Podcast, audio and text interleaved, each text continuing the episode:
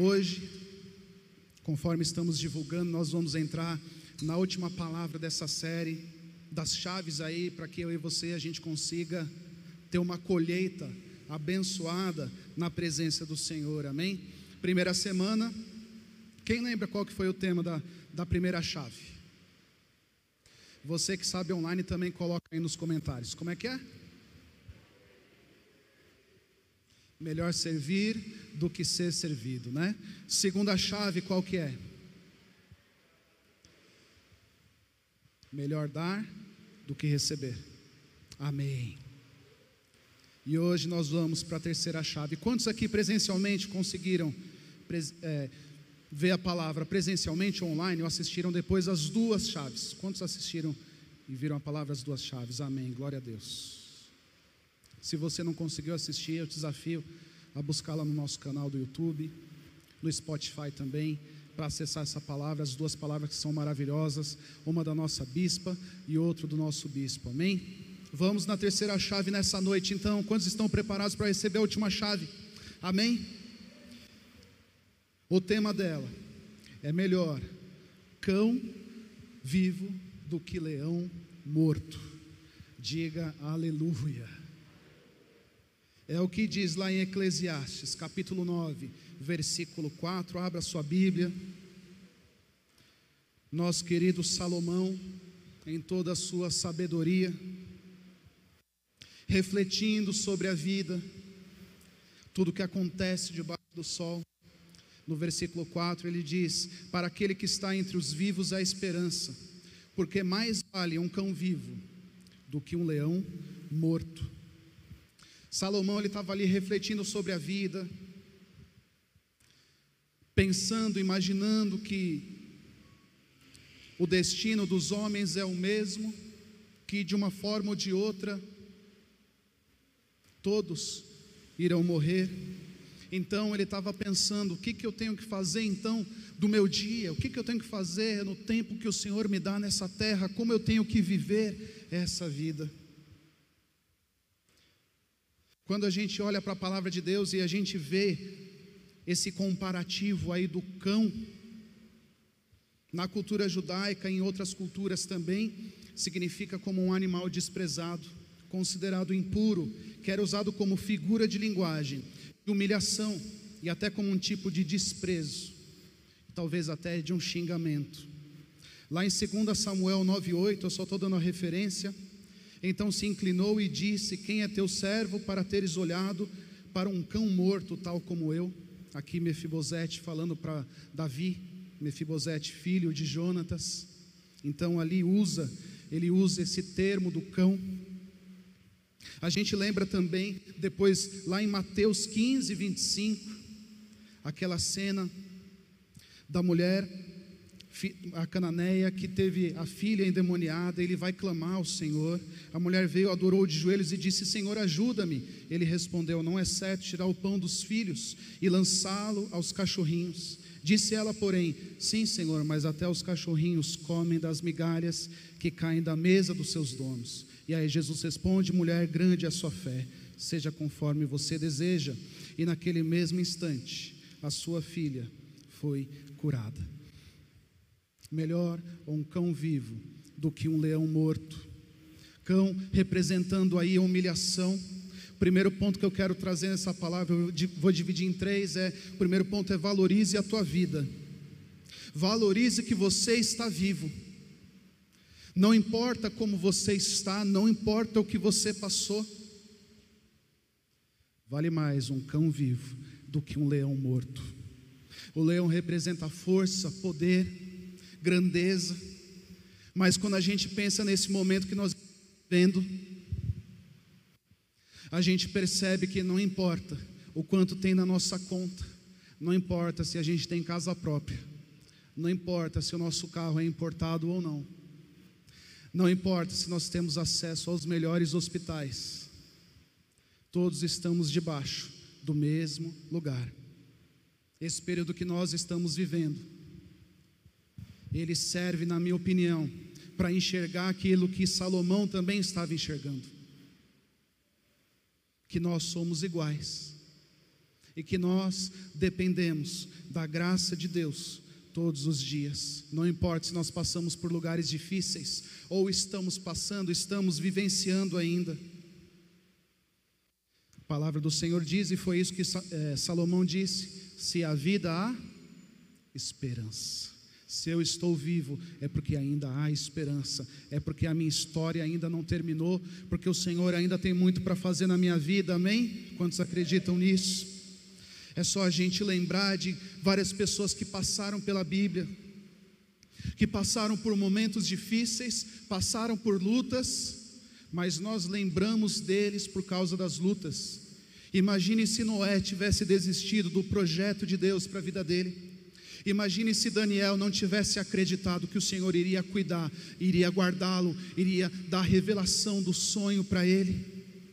Imagine se José tivesse deixado de acreditar nas promessas do Senhor. Imagine se Davi não tivesse acreditado na promessa do Senhor sobre a vida dele. Seriam pessoas que retrocederiam, que teriam desistido do projeto de Deus. E eu te pergunto nessa noite: você quer desistir?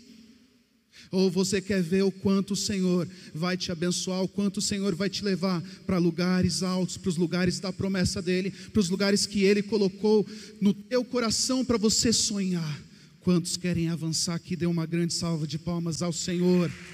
Aleluia.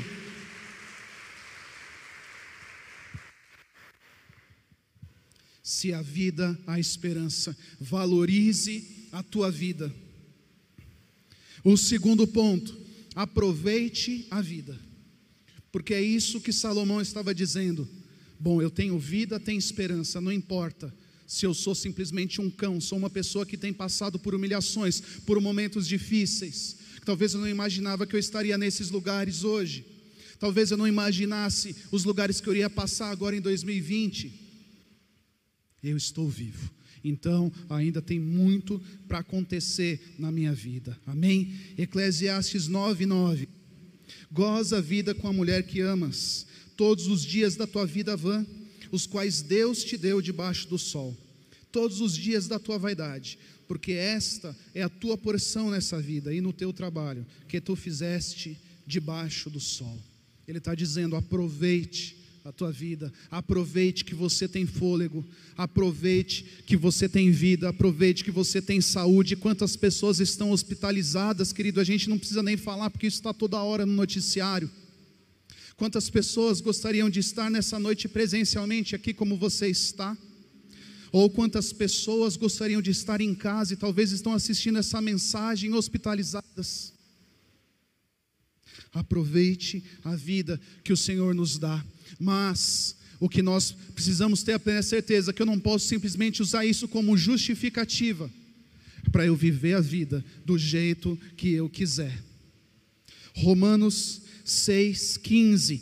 Paulo fala para essa igreja, então, vamos pecar porque não estamos debaixo da lei, mas debaixo da graça? De maneira nenhuma. Paulo ali fala da questão da lei da lei de Moisés, dos dez mandamentos, comentando que ninguém conseguiria cumpri-los e que se fosse assim todos morreriam. E ele começa a falar da graça, que é o favor imerecido. E aí ele começa a construir esse conceito, mas ao mesmo tempo ele se preocupa: será que a minha igreja vai utilizar isso como justificativa para continuar pecando, para continuar fazendo coisas erradas, para aproveitar a vida de uma forma humana, de uma forma carnal? E aí Paulo adverte dessa forma: não sabem que, quando vocês se oferecem a alguém para lhe obedecer como escravos, tornam-se escravos daquele a quem obedecem, escravos do pecado, que leva à morte, ou da obediência, que leva à justiça. Ele está dando as duas opções. Se eu me rendo ao pecado, então eu sou escravo dele. Mas se eu morro para o pecado, eu sou vivo para Deus e aí isso me leva à justiça de Deus na minha vida. Amém? Esse é o caminho que o Senhor quer que a gente construa na nossa vida. Porque o juízo ele virá. Eclesiastes 12, 14. Porque Deus há de trazer a juízo toda a obra e até tudo que está encoberto, quer seja bom, quer seja mal. Aproveite a tua vida Amém? Valorize a vida que você tem. O hoje é o nosso presente. Nós temos uma oportunidade de fazer algo diferente. Lembra Abraão caminhando na presença do Senhor? Ele com 99 anos, o Senhor fala para ele: anda na minha presença e ser, pois tu perfeito. Quando a gente pensa nessa palavra, talvez a gente fique um pouco assustado, talvez a gente olhe para a nossa vida e a gente acha que a gente está tão longe desse lugar. Mas quando a gente vai buscar o significado de perfeição aqui, significa ser completo, ser íntegro, ser inteiro, ser pleno. Então, o desafio que o Senhor estava dando para Abraão é: eu pedi para você sair da tua terra, da tua parentela, continue confiando. Continue crendo com a mesma fé que fez você sair da tua casa, da tua parentela, que as promessas do Senhor irão se cumprir na tua vida. Seja pleno na presença do Senhor, querido. Seja inteiro na presença do Senhor. Não fique como as ondas oscilando, mas se você se baseia a tua vida na palavra de Deus, então a tua vida ela tem uma direção certa na presença dele. Amém. Seja íntegro, seja inteiro. Confie no Senhor de todo o teu coração. Em nome de Jesus. E o terceiro ponto, não mais importante, se chama gratidão. Seja grato pela sua vida. Quantas pessoas, quantas vidas foram ceifadas esse ano? Eu, quando eu olho para esse lugar, eu me sinto com uma responsabilidade gigantesca. Porque se eu estou vivo é porque o Senhor tem um propósito para a minha vida ainda. E o desejo do meu coração é quando chegar no dia e eu possa ver uma retrospectiva da minha vida, essa retrospectiva ela reflita realmente qual era a vontade de Deus para a minha vida. Eu quero que os planos do Senhor se cumpram na minha vida, porque Ele é o meu Criador. Ele morreu na cruz por mim e por você. Nesse ambiente que nós vivemos, nós temos que ser gratos ao Senhor. Uma história muito interessante me chamou a atenção esses dias, falando daquele grande atentado terrorista, lá em 11 de setembro de 2001. Uma empresa que tinha o seu escritório em um dos andares do prédio que foi destruído, o World Trade Center, convidou seus sócios e empregados que, por alguma razão, haviam sobrevivido ao ataque para compartilhar suas experiências. Aquelas pessoas estavam vivas pelas razões mais simples da vida. Eram pequenos detalhes como esse. O diretor de uma pequena companhia chegou tarde porque foi participar de uma reunião na escola do seu filho. Uma mulher se atrasou porque o seu despertador não alarmou a tempo. Outro funcionário perdeu o ônibus. Uma funcionária foi atingida por cocô de pombo e precisou voltar para se trocar. Um dos sócios teve problemas ao ligar o carro e precisou chamar um mecânico. Outro funcionário teve que atender um telefone que acabou resultando em poucos minutos de atraso antes do atentado. Uma secretária entrou em trabalho de parto. Um zelador não conseguiu um táxi. Mas a história que mais me impressionou foi a de um senhor que ficou com uma bolha no calcanhar, devido ao seu sapato ser novo, e antes de chegar ao trabalho ele decidiu parar em uma farmácia para comprar um curativo, e por isso ele está vivo hoje. Agora, querido, quando a gente fica preso no trânsito, quando o nosso carro quebra, quando o ônibus que a gente está quebra, quando a gente pega uma chuva abençoada para ir para o trabalho ou para chegar para casa. Quando a gente pega aquela fila gigantesca para entrar no trem, na estação Pinheiros, Santo Amaro, Grajaú, qual outra? Será que eu e você somos gratos ao Senhor?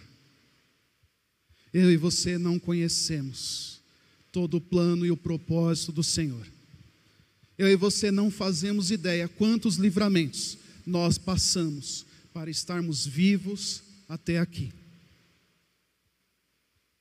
Eu faço uma retrospectiva do meu ano e eu vejo quantos lugares eu passei, quantos lugares me fizeram refletir sobre a vida, quantos lugares me fizeram valorizar a vida.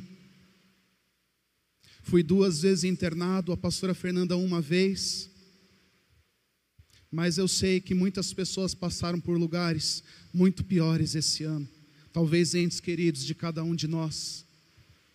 Eu não quero mais reclamar da minha vida, eu quero só agradecer e perguntar para o Senhor: Senhor, qual é a tua vontade para a minha vida? Fique de pé nessa noite, querido. Deixe o Senhor sondar o teu coração. Mais vale um cão vivo do que um leão morto. Indica que, mesmo que eu e você sejamos pessoas na sociedade, pequenas, sejamos até desprezados, temos o maior tesouro que é a vida e devemos aproveitá-la da melhor forma possível, tendo responsabilidade diante de Deus, pois Ele julgará a cada um segundo as suas obras. Eu quero desafiar o teu coração, que você crie um hábito a partir de hoje, a partir de amanhã, que você comece a elencar diariamente pelo menos cinco motivos que você precisa agradecer ao Senhor.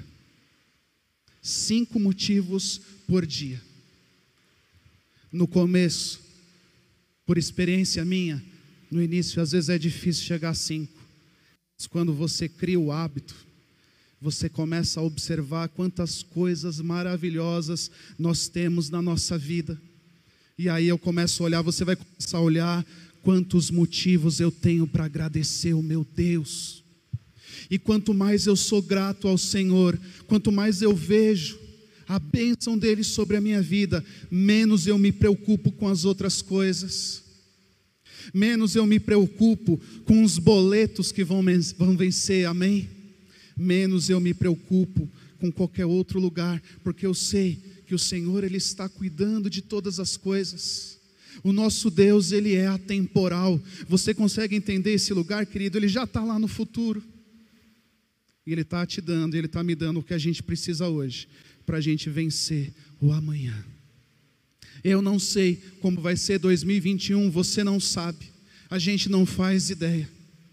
Aquilo que está fora de nós, nós não podemos controlar. Eu não posso controlar a economia, eu não posso controlar uma doença, eu não posso controlar uma pandemia, eu não posso controlar uma guerra eu posso deixar que o Senhor, Ele guie e conduza os meus sentimentos, os meus pensamentos. O Senhor, Ele quer fazer uma mudança na minha vida e na sua vida, de dentro para fora. Ele quer renovar a tua mente, para que você não comece mais reclamar, murmurar e comecem a vir palavras de gratidão. Começa a vir mais intercessão. Quanto mais nós somos gratos, mais nós vemos que a nossa vida é muito melhor do que a de outras pessoas. E aí eu começo a me preocupar menos comigo. Eu começo a servir. E eu não me preocupo mais se eu serei servido. Quando eu vejo como eu sou grato a Deus pela minha vida, pela minha saúde, eu vejo quanto é mais importante eu dar do que eu receber. Para fechar, quanto mais eu vejo o valor da minha vida, e eu sou grato ao Senhor, porque eu estou vivo.